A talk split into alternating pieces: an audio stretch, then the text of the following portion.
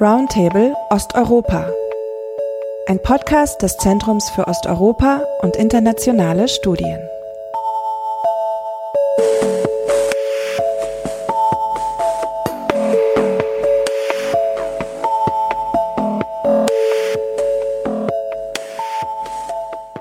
Herzlich willkommen zu einer neuen Folge von Roundtable Osteuropa. Heute soll es um die Verfassungsreform gehen, die der russische Präsident Wladimir Putin im Januar angestoßen und bis Mitte März zum Abschluss gebracht hatte.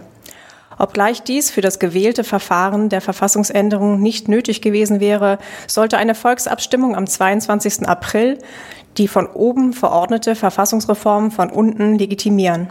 Diese Volksabstimmung wurde dann Corona-bedingt verschoben. Nun findet sie vom 25. Juni bis zum 1. Juli unter etwas anderen Bedingungen statt. Warum erscheint es so wichtig, die Bevölkerung in diesen Prozess einzubeziehen? Worum geht es in dieser Verfassungsreform? Welche Rolle spielt sie für Putin und für Russland? Dies sind einige der Fragen, die ich mit meinen Gästen diskutieren möchte. Mein Name ist Gwendolin Sasse, ich bin die wissenschaftliche Direktorin des Zentrums für Osteuropa und internationale Studien. Zugeschaltet ist uns Professorin Caroline von Gall. Sie ist Juniorprofessorin für Ostrecht und öffentliches Recht am Institut für osteuropäisches Recht und Rechtsvergleichung an der Universität Köln. Zu ihren Forschungsschwerpunkten gehören Verfassungsvergleichung, Recht und Justiz in Osteuropa und der europäische Menschenrechtsschutz. Zu all diesen Themen hat sie einschlägig publiziert. Ich grüße dich, Caroline. Hallo.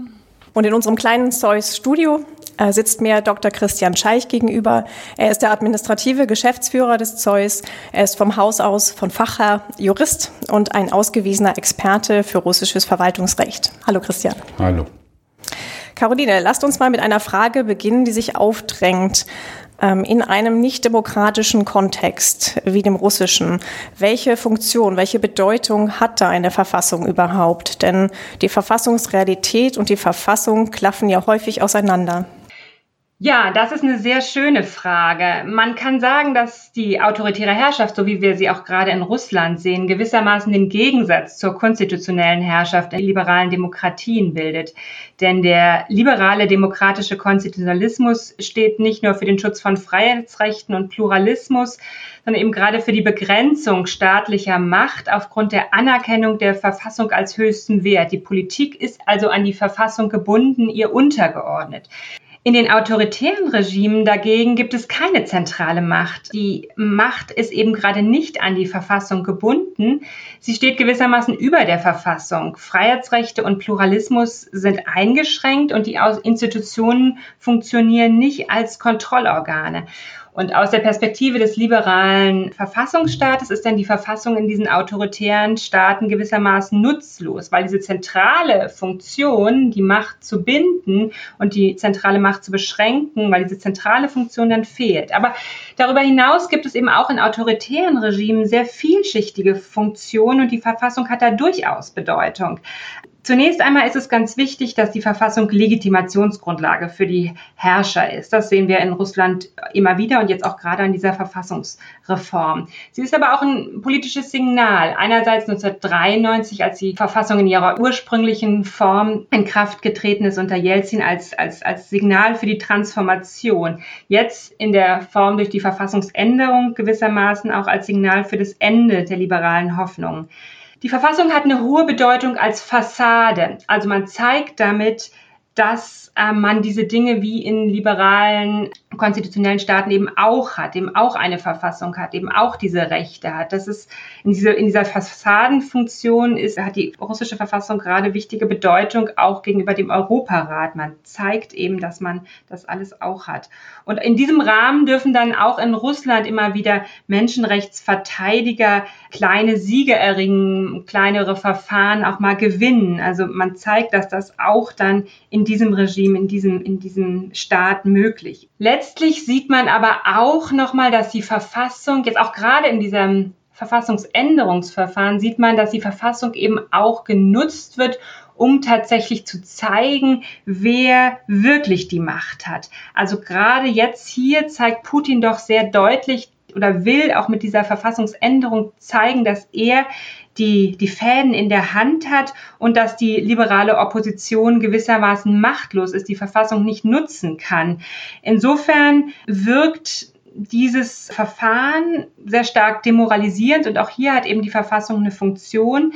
Es wird sehr stark jetzt aktuell herausgestrichen, eben dieser Zynismus, der dahinter steht, eben tatsächlich auch den Gegner zu verhöhnen und auch auch letztlich auch dem Europarat zu zeigen, wie machtlos man ist. Und ähm, das alles macht die Verfassung möglich als Instrument für dieses autoritäre Regime.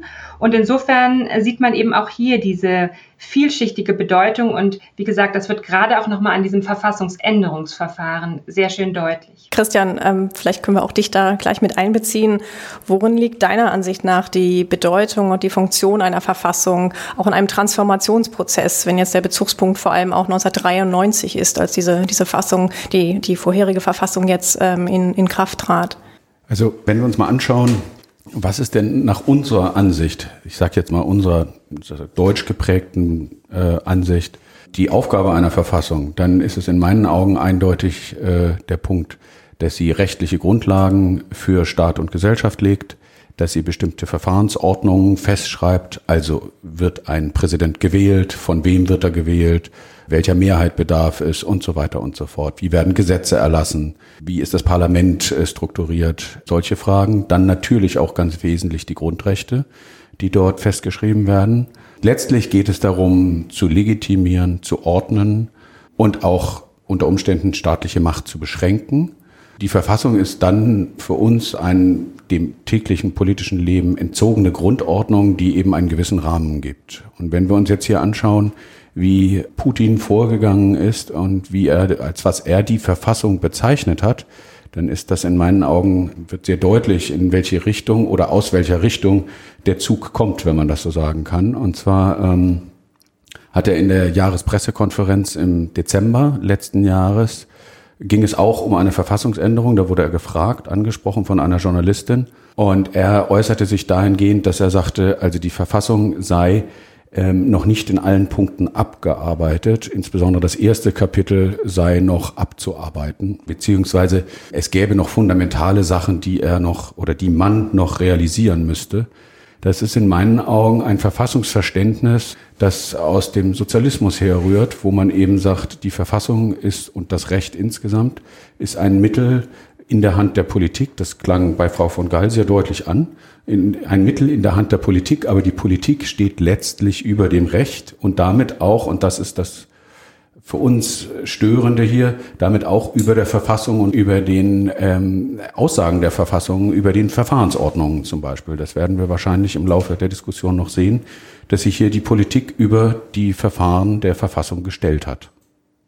Jetzt hast du eben angesprochen, dass, dass Putin sich schon vor dieser jetzigen Reform äh, über den ersten Teil der Verfassung geäußert hat. Das ist ja der Teil, der einer demokratischen Verfassung zumindest auf dem Papier am nächsten kommt. Da sind viele Grundrechte verankert. An diesen Teil hat man sich ja bei dieser Verfassungsreform genau nicht orientiert und gewendet und diesen verändert. Kannst du das vielleicht etwas ausführen? Das heißt, man hat ja genau woanders angefangen, äh, die Verfassung zu korrigieren sozusagen. Ja, man hat man hat sich in der Tat an das erste und zweite Kapitel, ich nenne es mal nicht herangewagt. Das, obwohl, was die Änderungen angeht, durchaus die, die äh, vollzogenen Änderungen auch äh, Kapitel 1 und 2 betreffen, dort also hätten verankert werden müssen. Ich, ich nenne nur die sozialen Grundrechte, die eben in Kapitel 2 gehören würden oder die äh, Frage der Anerkennung von Entscheidungen von, von ähm, interstaatlichen Organisationen, was in Kapitel 1 gehören würde.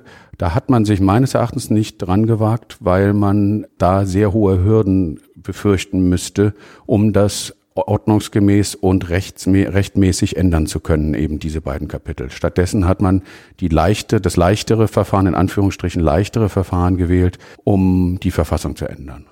Lass uns noch mal einen Schritt zurückgehen. Caroline, kannst du ähm, in einem kleinen Rückblick äh, vielleicht für uns diese sehr eng getakten, getakteten Schritte der Verfassungsreform noch einmal kurz zusammenfassen und in ihren politischen Kontext einordnen?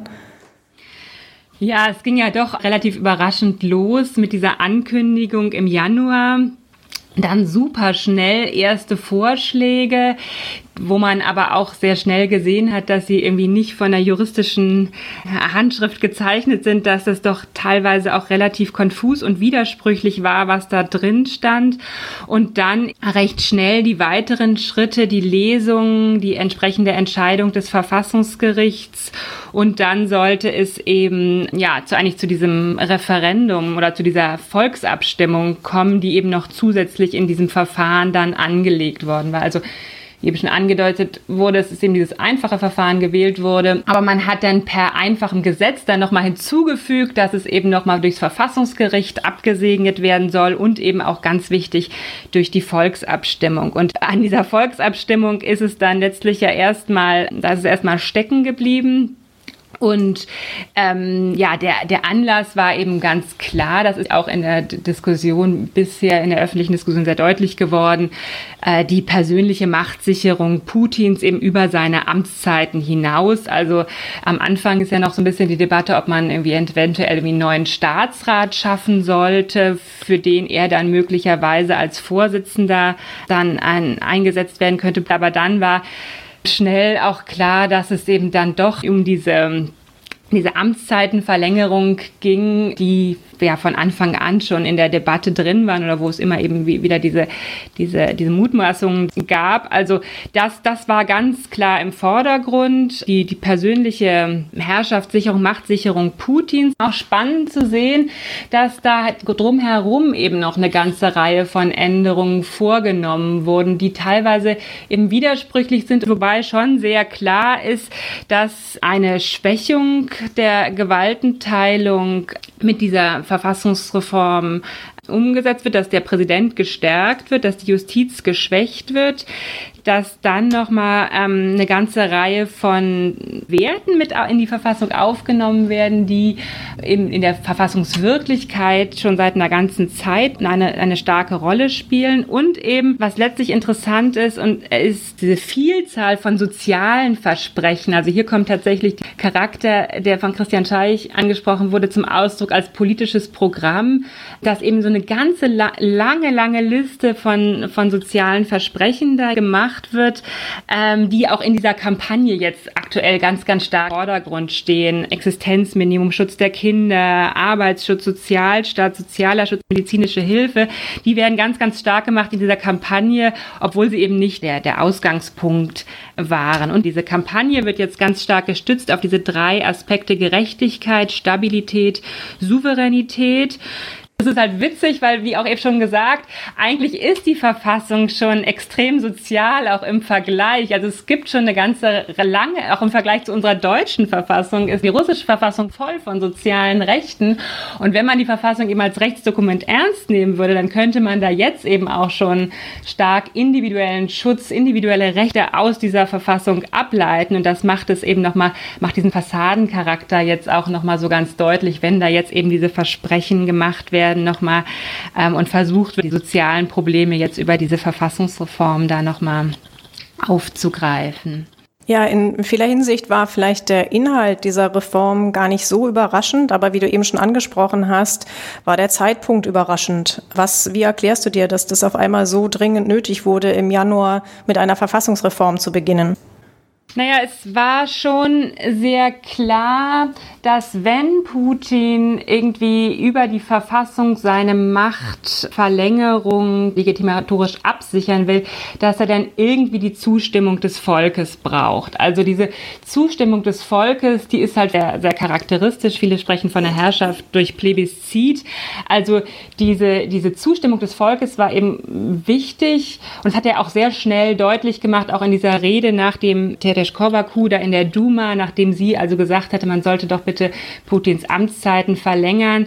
Da ähm, hat er dann sofort gesagt, ja, wenn das Volk dem zustimmt. Und da er, konnte er sich ja bisher auch darauf verlassen. Also er hat ja immer diese hohen Zustimmungswerte, aber im letzten Herbst wurden immer auch deutlich und er hat da gewissermaßen das wahrscheinlich auch schon irgendwie mit einkalkuliert, dass er eben diese Zustimmung braucht, dass er da eventuell dann auch nochmal bei so, ein, so eine Werbekampagne für die Verfassung eine gewisse Mobilisierung erreichen kann. Und wenn er das, ich denke mal, wenn er das schnell über die Bühne gebracht hätte, dann wäre das wahrscheinlich auch, ähm, also wenn Corona dem nicht den Strich durch die Rech äh, Rechnung gemacht hätte, dann wäre das wahrscheinlich auch irgendwie, hätte das auch irgendwie funktioniert, wobei man natürlich auch sehen muss, dass die Opposition und die Zivilgesellschaft ja sowieso schon auch sehr stark eingeschränkt sind, also dass ein unabhängiger Wahlkampf da für die Opposition kaum möglich gewesen wäre. Also es hat sehr gut funktioniert, eigentlich diese Zustimmung des Volkes als, als auch als zusätzliche Legitimation und interessanterweise wird es eben auch in der russischen Verfassungs Verschwörungstheorie sehr stark bestätigt, dieser Aspekt der, der Zustimmung des Volkes oder der Volkswille als Figur im, im, im Verfassungsrecht zentral. Und das hat man auch in dieser Entscheidung vom Verfassungsgericht gesehen, die eben auch sehr stark nochmal diese ganze Reform darüber ähm, verteidigt hat, dass ja letztlich auch Volk gefragt wurde. Also das war sehr, sehr wichtig.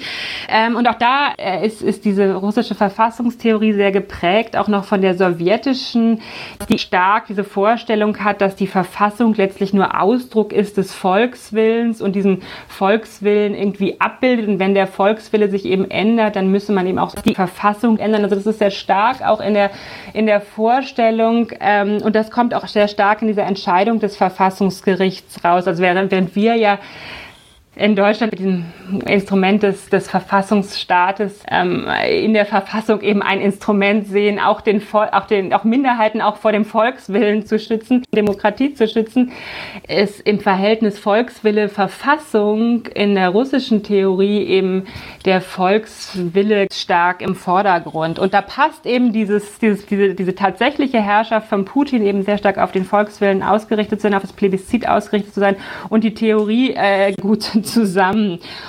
Im Zusammenhang mit diesem Volkswillen kann man ja vielleicht auch noch anfügen, dass wir auch aus soziologischen Umfragen aus Russland schon länger wissen, dass es äh, einen gewissen Unmut in der Bevölkerung gibt, ähm, dass es einen, einen diffusen Wunsch nach Veränderung schon länger gibt, dass dieser sich aber noch nicht in eine konkrete Opposition zu Putin oder eine politische Alternative kristallisiert. So kann man dann vielleicht die Verfassungsreform auch als einen Versuch äh, von oben definieren, äh, der ein, eine Art Veränderung von oben vorschlagen will und dieses, dieses Momentum dann von unten sich legitimieren lassen wollte. Aber du hast eben schon gesagt, Corona hat ähm, diesem Plan einen Strich durch die Rechnung gemacht. Ähm, vielleicht war ohnehin auch schon dieses, ähm, dieses Durchziehen der Reformen innerhalb dieser äh, zwei bis drei Monate ja ein relativ zynisches Schauspiel. Das wird auch durchaus in, in Russland von vielen so gesehen. Aber ähm, das, äh, die Notwendigkeit, dass die äh, Abstimmung abzusagen, zeigt insbesondere, dass, dass Corona eine, eine Pandemie, eine andere Art von Risiko für autoritäre Staaten ist, was sie natürlich nicht ähm, kontrollieren oder manipulieren können. Ähm, Christian, vielleicht nochmal zum Ablauf und zum Verfahren der Verfassungsreform, auch gemessen an dem eigenen Anspruch der 1993er Verfassung. Wie beurteilst du das Verfahren und wo sind auch für dich die wichtigsten Aspekte dieser Reform? Ich würde gerne noch mal ganz kurz auf das, was Frau von Gall gesagt hat, mit der Volksabstimmung ähm, zurückkommen. Das ist in der Tat, glaube ich, ein zentrales Element der Verfassungsreform. Das war nötig, ähm, da eine, eine, ein positives Votum des Volkes für eine Verfassungsreform, die man hinsichtlich der Volksabstimmung tatsächlich auf die auf Nullsetzung der putinschen Amtszeiten reduzieren kann. Ein solch positives Votum durch das Volk zu erhalten. Damit wäre er gestärkt aus dieser ganzen, aus dem ganzen Verfahren herausgegangen. Das hat dann in der Tat äh, durch Corona nicht geklappt, dramatisch. Ähm, man hat ja auch sehr lange noch an dem eigentlichen Termin festhalten wollen, bis man irgendwann sah, es geht nicht, es ist nicht durchzuziehen.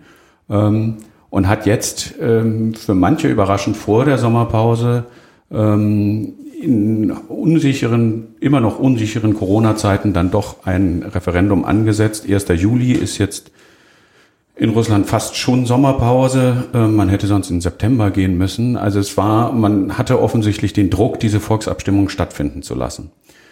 Und bei dem ganzen Verfahren finde ich es so erstaunlich, ähm, dass man sich ähm, entschieden hat, ähm, über die sogenannte kleine Lösung zu gehen. Das heißt, wenn wir uns anschauen, wie die 93er Verfassung zu ändern ist, dann gibt es da zwei Wege. Der eine Weg ist indem man eine ähm, relativ hohe Quoren in, in Duma und Föderationsrat äh, herbeiführt ähm, und danach eine verfassungsgebende Versammlung einberuft, die entweder mit Zweidrittelmehrheit über eine neue, über eine neue Verfassung entscheidet oder aber eine Volksabstimmung ansetzt. Ähm, das ist der Weg, der nötig ist, um die Kapitel 1 und 2 zu ändern. Also die, die wir eben ansprachen mit den Grundrechten, mit der staatlichen Grundordnung, also die, die hier zumindest auch betroffen sind von den Änderungen. Das heißt, es wäre durchaus möglich gewesen, dieses sogenannte große Verfahren, oder ich nenne es jetzt so große Verfahren, ähm, abzuhalten oder durchzuführen, wo man eben vollkommen legal zur Volksabstimmung gelangt wäre. Der einzige Schönheitsfehler äh, dabei ist, dass ein entsprechendes Gesetz, dass man das wiederum relativ hohe äh, Quoren in beiden Kammern des Parlaments verlangt, dass dieses Gesetz bislang nicht existiert. Dieses Gesetz soll nämlich eben gerade die sogenannte Verfassungsversammlung und die Volksabstimmung regeln, also wieder ein Verfahren da setzen. Das alles hat man nicht gewählt, sondern man hat die kleine Lösung gewählt, alle Änderungen dementsprechend in die Kapitel drei bis acht äh, eingefügt auch solche, die dort eben nicht hingehören, wie eben angesprochen die sozialen Grundrechte oder die zwischenstaatlichen Vereinbarungen. Ähm, und ist dann, hat dann gesagt, okay, jetzt ähm, machen wir die entsprechenden dort vorgesehenen, in Artikel 136 der Verfassung, vorgesehenen ähm, Verfahrensschritte, nämlich hohe Quoren in Duma und Föderationsrat und danach stimmen zwei Drittel der Parlamente, der regionalen Parlamente, also der Subjekte der Russischen Föderation zu. Zusätzlich hat man dann gesagt, äh, hat Putin gesagt, äh, ich möchte dafür die Volksabstimmung haben, die hier überhaupt nicht vorgesehen ist. Ähm, und er hat das, hat gesagt, das Ganze geht nur, wenn das Verfassungsgericht, das föderale Verfassungsgericht, sowohl die, das Verfahren, nämlich Volksabstimmung, wie auch, also Volksabstimmung und Abstimmung in den Parlamenten, wie auch ähm, äh, die inhaltlichen Änderungen als solche ähm, genehmigt und für verfassungskonform hält. Ähm, in meinen Augen ist das ein großer oder ein schwerer Verstoß gegen, ähm, gegen die Verfahrensregeln, aber auch in inhaltlicher Hinsicht, indem man eben ähm, hingeht und Dinge, die in Kapitel 1 und 2 zu regeln wären, in anderen Kapiteln regelt, um äh, die, die Verfahrensanforderungen ähm, der großen Verfassungsänderungen zu umgehen. Und hinzu kommt, dass man hier Verfahrensschritte vorsieht, die eben bei der kleinen Verfassungsänderung gar nicht vorgesehen sind, nämlich eine Abstimmung und, und das Verfassungsgericht als äh, äh, Urteilsgeber. Das Verfassungsgericht ist in keinem der Verfahren vorgesehen. Wenn man sich äh, rein rechtstheoretisch das anschaut, in dem einen Verfahren ist eine Volksabstimmung nötig, in dem anderen oder zumindest vorgesehen, in dem anderen nicht. Und man nimmt die Volksabstimmung für dieses kleine Verfahren, wo sie nicht vorgesehen ist, dann ist das ein Verstoß gegen die verfassungsrechtlichen Verfahrensregeln, weil ja klar ist, wenn in der einen, ähm, in dem einen Verfahren eine Volksabstimmung vorgesehen ist und im anderen nicht, dann ist es bewusst, dass bei dem einen das fehlt und bei dem anderen extra man nochmal eine zusätzliche Stärkung durch eine Volksabstimmung braucht. Also ist hier schon dort, äh, indem man einfach diese, diesen falschen Weg gegangen ist, hat man die gesamte Verfassungsänderung eigentlich auf tönerne Füße gestellt, beziehungsweise ähm, ja, sie verstößt als solche gegen die Verfassung. Gab es in Russland selbst Widerspruch gegen dieses Verfahren? Es gab Widerspruch. In der Rechtswissenschaft gab es Widerspruch. Es gab Widerspruch. Ähm, ich habe einen Artikel in der Novaya Gazeta gesehen, wo äh, das Verfahren in Frage gestellt wurde, insbesondere eben die Hinzufügung, äh, ohne dass das vorgesehen wäre in der Verfassung, der Volksabstimmung und des Verfassungsgerichts. Es gab in der Zivilgesellschaft äh, Diskussionen, aber letztlich nicht so, dass die besonders hörbar gewesen wären oder die Machthaber in Verlegenheit hätten bringen müssen. Nun haben wir ohnehin schon gesagt, dass äh, der Hauptzweck dieser Reform darin besteht, Putin verschiedene Optionen zu eröffnen. Wir haben gesagt, er kann selber durch eine Ausnahmeregelung äh, für zwei weitere Amtszeiten kandidieren. Das würde also seinen Zeithorizont von 2024 auf 2036 erweitern. Ähm, und er behält sich aber auch andere Optionen vor. Also wir wissen noch nicht, wie die Rolle des Staatsrats genau aussehen wird. Vielleicht auch vielleicht gerade wegen der Auswirkungen von Corona auf die wirtschaftliche und soziale Lage kann man sich, glaube ich, auch vorstellen, dass das vielleicht auch irgendwann attraktiv sein könnte, noch Einfluss zu haben, aber nicht mehr direkt verantwortlich zu sein. Und die Verfassung schreibt ja jetzt auch das Prinzip der Immunität für Präsidenten oder ehemalige Präsidenten vor. Das heißt, er ist eigentlich in, in verschiedener Hinsicht abgesichert. Ihr habt auch beide schon auf die ähm, sozialen äh, Aspekte dieser Reform und die Grundrechte angesprochen. Ähm, ganz konkret werden da ja neu Dinge genannt wie die Indexierung von Renten oder der Mindestlohn. Und äh, dies äh, nicht überraschend scheint eine viel größere Rolle in der Diskussion und jetzt auch in der Kampagne für die Verfassungs ähm, Abstimmung zu spielen, was wir noch nicht erwähnt haben. Und auch dieses, dieser Teil spielt eine große Rolle in der, ähm, in der offiziellen Kampagne, sind die traditionellen Werte, die ähm, jetzt auch noch stärker ver verankert werden. Es gibt ähm, Bezüge auf Gott, es gibt äh, Bezüge auf die Ehe von, von Mann und Frau als Institution, es gibt Bezüge auf historische Wahrheit und äh, darauf, dass man die territoriale Integrität Russlands, der Russischen Föderation, der russländischen Föderation nicht hinterfragen darf. Ähm, wie ähm, äh, ordnest du das ein, Caroline? Das sind ja alles Elemente, von denen man sagen könnte, ähm, einige davon gibt es in vielen Verfassungen, wie Bezüge auf Gott, aber viele andere Dinge gehen auch darüber hinaus. Muss das alles in eine Verfassung oder sehen wir daran gerade wieder die politische Motivation hinter dieser Verfassungsreform?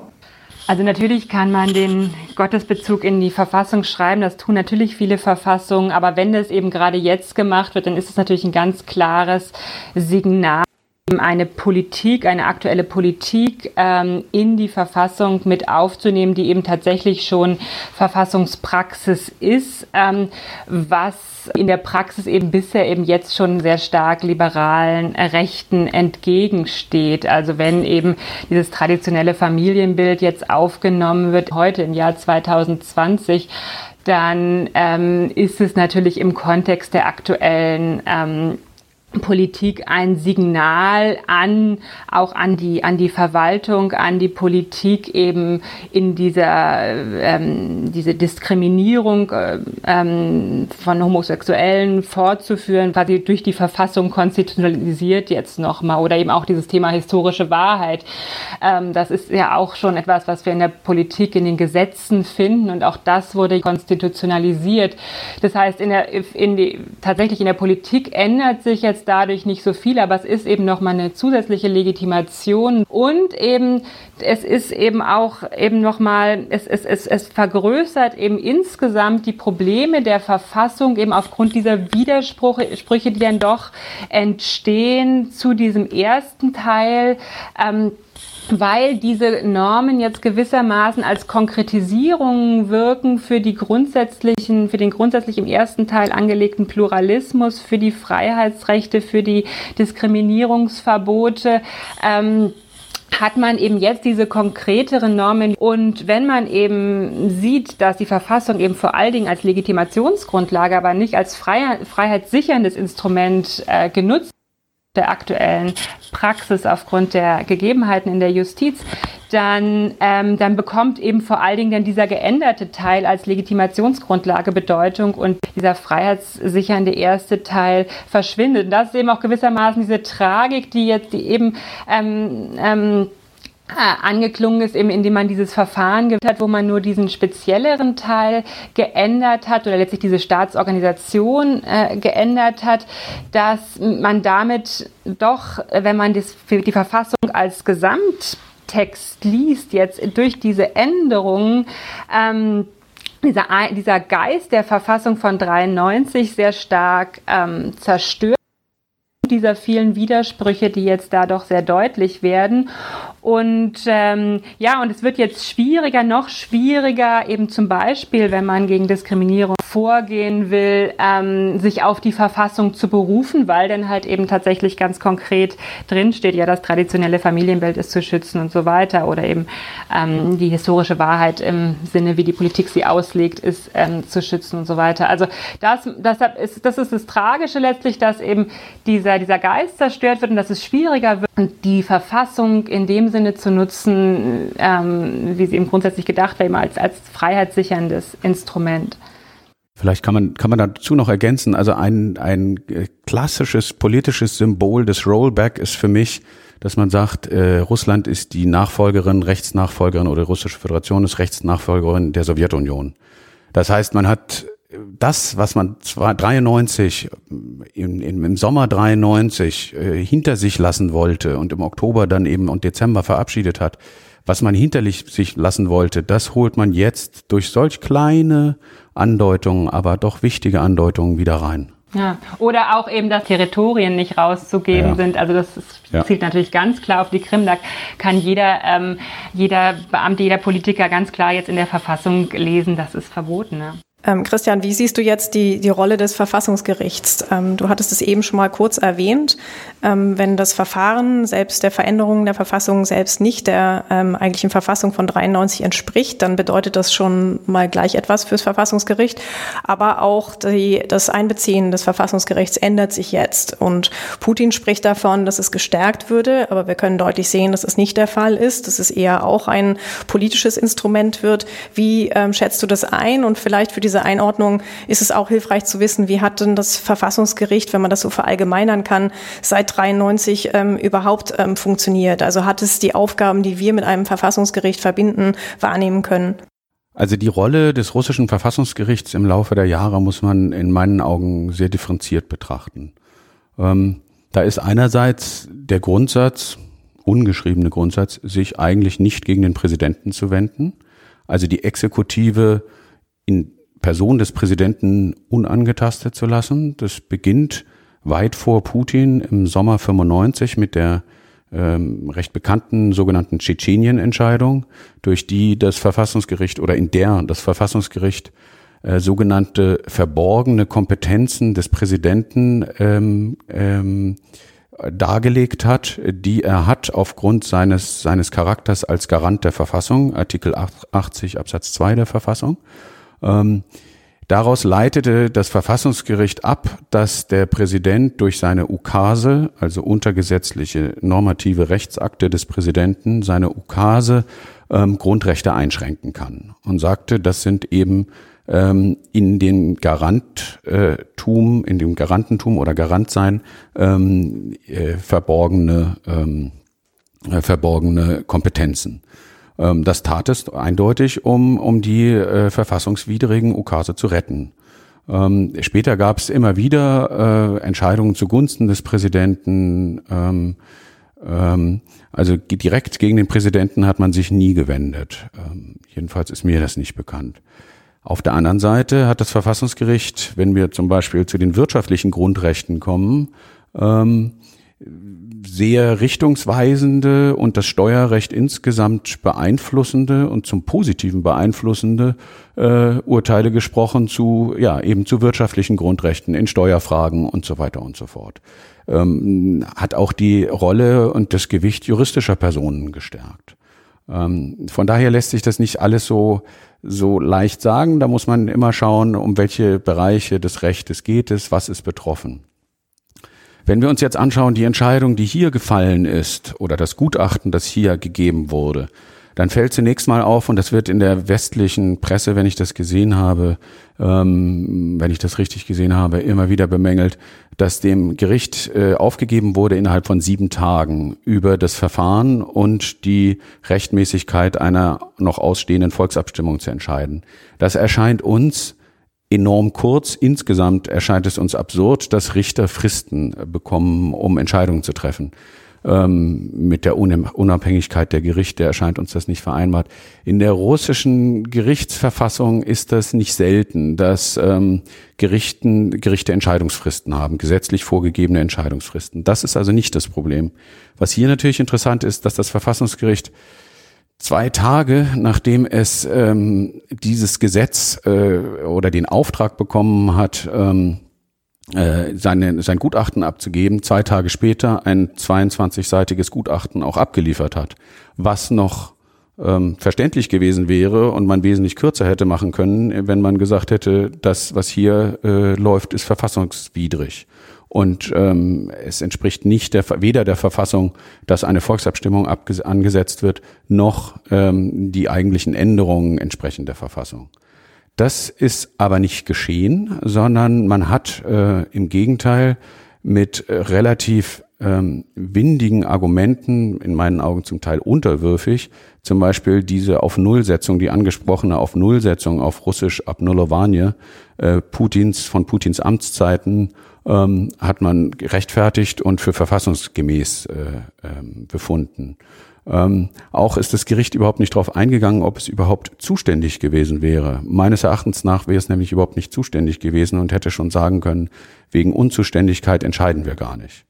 Ähm, wenn wir jetzt schauen, welche Rolle das Gericht in Zukunft spielen wird, ähm, das war ja auch ein Teil der Frage, und insgesamt, wie die Gerichtsbarkeit aus der, aus der Reform herausgeht, sie soll gestärkt werden. De facto ist das aber nicht der Fall. Das sind, lässt sich an ganz einfachen Punkten festmachen.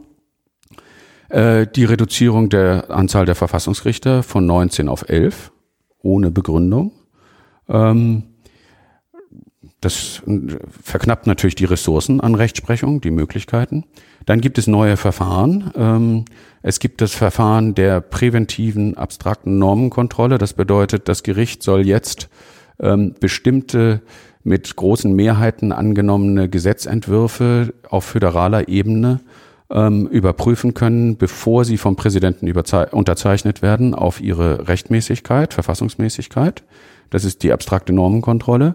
Ähm, ein ein in präventiver Form neues Verfahren und noch viel mehr. Es soll auch ähm, äh, Gesetze der Subjekte, also der russischen äh, regionalen Parlamente, bevor die ähm, unterzeichnet werden und ausgefertigt werden, auch auf ihre Verfassungsmäßigkeit überprüfen können. Bei 85 Subjekten kommt da eine Menge an Gesetzen zusammen. Das heißt auf der einen Seite Reduzierung der Richterschaft und des Apparates und auf der anderen Seite Erhöhung der Arbeitslast. Das ist in meinen Augen keine Stärkung des Verfassungsgerichts.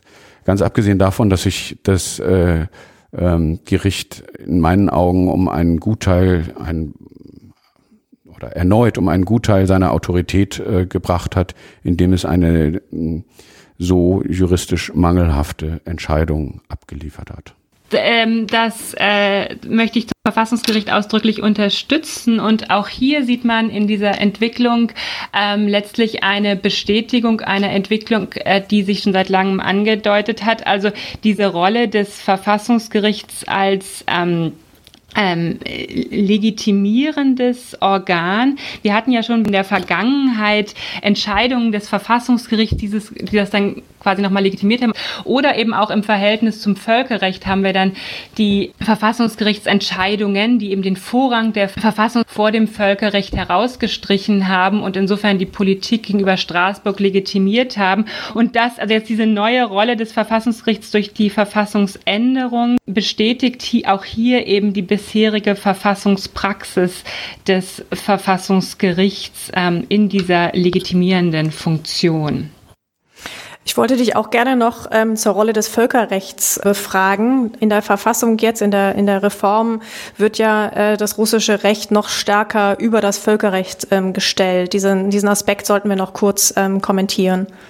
Genau, also es gab ja hier eben schon die Entscheidung des Verfassungsgerichts, die tatsächlich nach dem Wortlaut korrekt den Vorrang der Verfassung vor dem Völkerrecht herausgestellt haben. Das hat dann dazu geführt, dass man entsprechend einfach Verfahren geschaffen hat, wonach dann immer das Verfassungsgericht im Einzelfall entscheiden soll, ob ähm, eine Entscheidung des Europäischen Gerichtshofs für Menschenrechte nach der Verfassung, nach der russischen Verfassung umzusetzen ist oder eben ob aus der Verfassung etwas dagegen spricht. Und das ist bereits genutzt worden, dieses Verfahren, eben jetzt vor der Verfassungsänderung. Und das ist jetzt nochmal in die Verfassung ausdrücklich hineingeschrieben worden. Es hätte möglicherweise dieser, ähm, also na, aus, der, aus der Perspektive des russischen Rechts nicht bedurft, weil es tatsächlich schon diese Ansätze, also dieser Vorrang der Verfassung bereits in der Verfassung drin steht. Es ist aber auch hier wiederum, äh, wie bei den anderen Aspekten, ganz klares Signal, eine zusätzliche Legitimation noch einmal. Und es wäre tatsächlich nicht nötig gewesen aus der Perspektive des Völkerrechts, beziehungsweise es ist anders sogar problematisch natürlich aus der Perspektive des Völkerrechts, denn viele Verfassungen kennen den Vorrang der Verfassung. Das ist eigentlich gar nicht so dramatisch. Auch unser deutsches Bundesverfassungsgericht betont immer wieder, dass das Grundgesetz Vorrang vor dem Völkerrecht hat. Aber ähm, entscheidend ist eben das Ergebnis. Und in Deutschland erkennen wir dann aus der Völkerrechtsfreundlichkeit der Verfassung Rechtsprechung des EGMR bei der Auslegung der Verfassung zu berücksichtigen. Und so würde man eben elegant aus diesem Dilemma herauskommen, Vorrang der Verfassung und Bindung an das Völkerrecht. Also das ähm, hat man aber eben hier gerade nicht gewählt, sondern man bestätigt nochmal dieses schon anerkannte Verfahren und das ist eben natürlich als Signal oder als Legitimationsgrundlage jetzt zu werten für zukünftige Entscheidungen des Europäischen Gerichtshofs für Menschenrechte nicht umzusetzen. Also das bekommt auch hier nochmal zusätzliche verfassungsrechtliche Legitimation. Und das sendet natürlich auch ein starkes internationales ähm, Signal, was natürlich mit dieser Absolut. Reform auch sicher gemeint ist. Interessant auch zu sehen, dass ähm, der Europarat da bisher noch kaum geantwortet hat. Also auf diese völkerrechtliche Frage tatsächlich, da gibt es ein Gutachten, in dem die Venedig-Kommission das ausdrücklich kritisiert, aber sie hatte eben auch schon vorher dieses entsprechende Verfahren kritisiert, als völkerrechtswidrig kritisiert und eben die Bindung an das Völkerrecht betont und insofern schon vor einiger Zeit ihre Sorge entsprechend geäußert und das wurde eben jetzt nochmal bestätigt, auch in dem, in dem, in dem letzten Gutachten der Venedig-Kommission von letzter Woche. Und, aber diese Kritik bisher bezieht sich eben tatsächlich nur auf dieses Verhältnis zum Völkerrecht, wobei aus europarechtlicher Perspektive, aus völkerrechtlicher Perspektive natürlich dieser ganze Verfassungsreform extrem kritisch zu sehen ist. Also die, die Venedig-Kommission hat schon viel zu Termlimits, zu Amtszeitenbeschränkungen gesagt und gesagt, dass sie eben gerade in solchen Systemen wie in Russland, wo der Präsident Prozent sehr stark ist, sehr wichtig sind. Also diese zentrale Änderung wird natürlich kritisch zu sehen zu sein, aber dann eben auch die Probleme für die Justiz her und eben die gesamte Gewaltenteilung, dann auch diese, diese konservativen Werte, liberale Rechte, Diskriminierungsverbote. Das alles wurde bisher noch gar nicht angesprochen. Wir sollten dann abschließend auf jeden Fall nochmal auf die bevorstehende Volksabstimmung zu sprechen kommen. Äh, es wird ja nur eine einfache Mehrheit äh, gebraucht ähm, nach der dafür kreierten Regel. Äh, was kann man denn? Natürlich kann sich das Regime auch keine, kein Negativvotum erlauben. Das heißt, das Ergebnis steht von vornherein fest. Was können wir dann überhaupt von der Volksabstimmung erwarten oder was können wir daran ablesen? Und vielleicht sollte man auch als Kontext noch hinzufügen, sie findet ja jetzt in einer sehr besonderen Situation statt. Zum einen wurde der äh, verspätete, aber dann doch sehr restriktive äh, Lockdown im Zuge von Corona äh, wieder aufgegeben, weil man das jetzt braucht für zwei Dinge. Dinge. Zum einen für die verschobene Parade vom 9. Mai. Da geht es um das Erinnern an den Sieg über Nazi-Deutschland. Auch das war ein hochsymbolisches Event, was durch Corona verschoben werden musste. Es findet auch diese Woche statt und gleich danach kommt es zu dieser ähm, einwöchigen äh, Volksabstimmung über äh, die Verfassungsreform. Das heißt, es ist eine sehr besondere Atmosphäre, die auch sehr symbolisch aufgeladen ist, äh, in der das ganze Narrativ des, des äh, russischen Staates sich spiegeln wird. Christian, wie, wie ordnest du jetzt diese Volksabstimmung ein und was, was können wir überhaupt an ihr irgendwie ablesen? Also das hast du schon sehr, sehr gut dargestellt, dass da eben diese Kombination wichtig ist zwischen der großen Parade, die eben nicht nur auf dem Roten Platz stattfinden wird, sondern durch alle Medien ins ganze Land übertragen wird und eben immer, immer einen besonderen äh, Status hatte, der 9. Mai in Russland, ähm, also seit dem Krieg. Kombiniert mit der, mit der Abstimmung wäre meine Vermutung, dass da wird so ein patriotischer Sog, der durch den Schornstein dann nach oben geht, entwickelt, in dem eben dann die Abstimmungswerte, wo versucht wird, die Abstimmungswerte und die Zustimmungswerte möglichst, möglichst hoch, also sowohl ähm, was die Beteiligung angeht, wie aber auch eben was die Zustimmung zu der Verfassungsänderung angeht, äh, möglichst hohe Werte zu erreichen.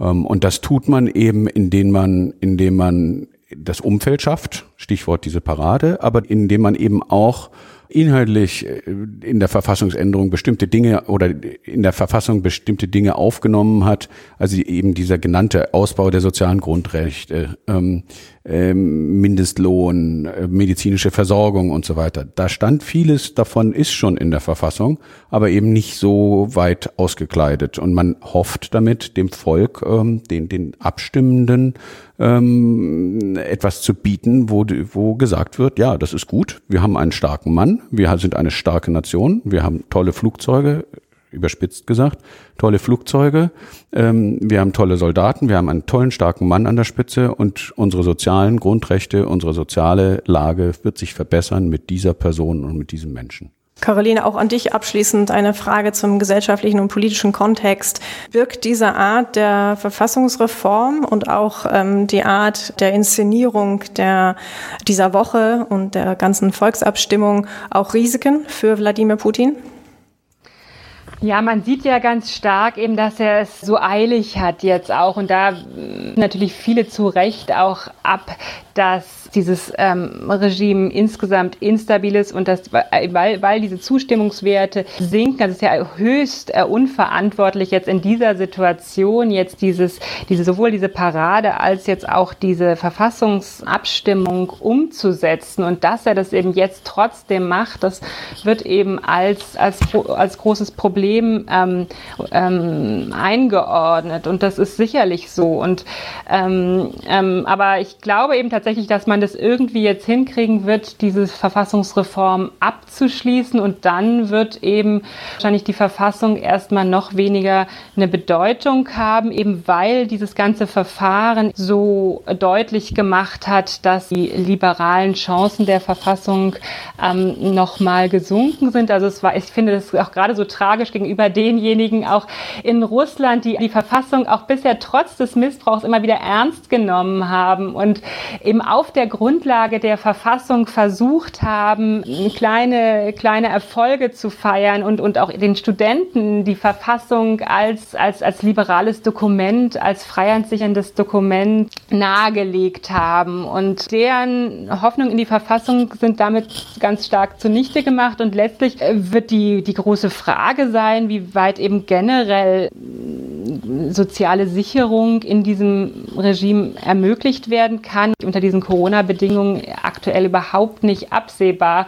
Also welchen wirtschaftlichen Schaden das alles noch anrichten wird und ob das gelingt, sozialen Fragen zu lösen. Aber unabhängig von der, von der Instabilität des Regimes sehe ich da keinerlei Chancen irgendwie für den liberalen Rechtsstaat. Auch unabhängig davon, wie instabil äh, das ist.